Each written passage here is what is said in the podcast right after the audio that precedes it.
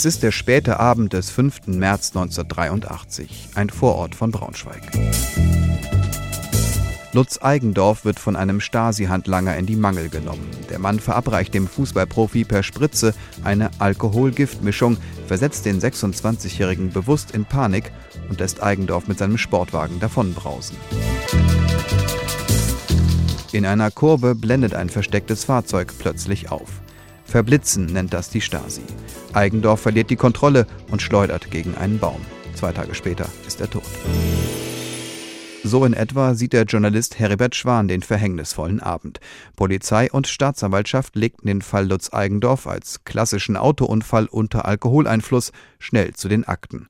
Schwan aber sammelte über Jahre Hinweise für einen Auftragsmord der Stasi, auch aus erster Hand. Es war für mich eine journalistische Glanzleistung, wenn ich so in aller Bescheidenheit sagen darf, einen Obristen zu finden, ein Offizier des Ministeriums für Staatssicherheit, der sich geöffnet hat. Das war für mich wirklich ein Glücksfall. Indizien für die Mordtheorie gibt es reichlich. In den Stasi-Unterlagen tauchen im Zusammenhang mit dem Namen Eigendorf die Worte Verblitzen und Gift auf.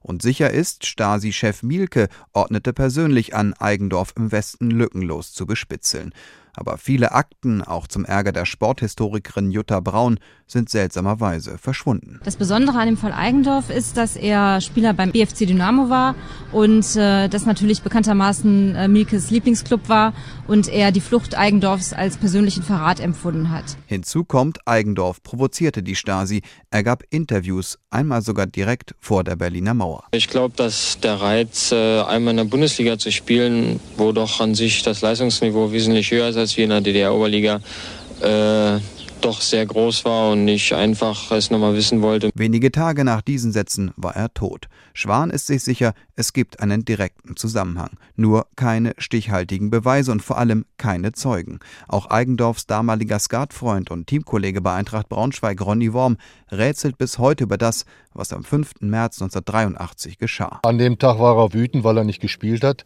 Ich glaube auch, dass er beim Abendessen dann auch sein ein, zwei Bierchen getrunken. Aber was er dann gemacht hat, das weiß im Grunde genommen keiner so genau. Man hat ihn mal da gesehen, mal da gesehen. Nur wenn man das alles dann äh, irgendwo zusammenrechnet und er überall irgendwo ein Bierchen trinkt, dann wird es natürlich eine Menge. Ne? Aber an der offiziellen Version eines normalen Autounfalls von Lutz Eigendorf werden wohl immer Zweifel bleiben.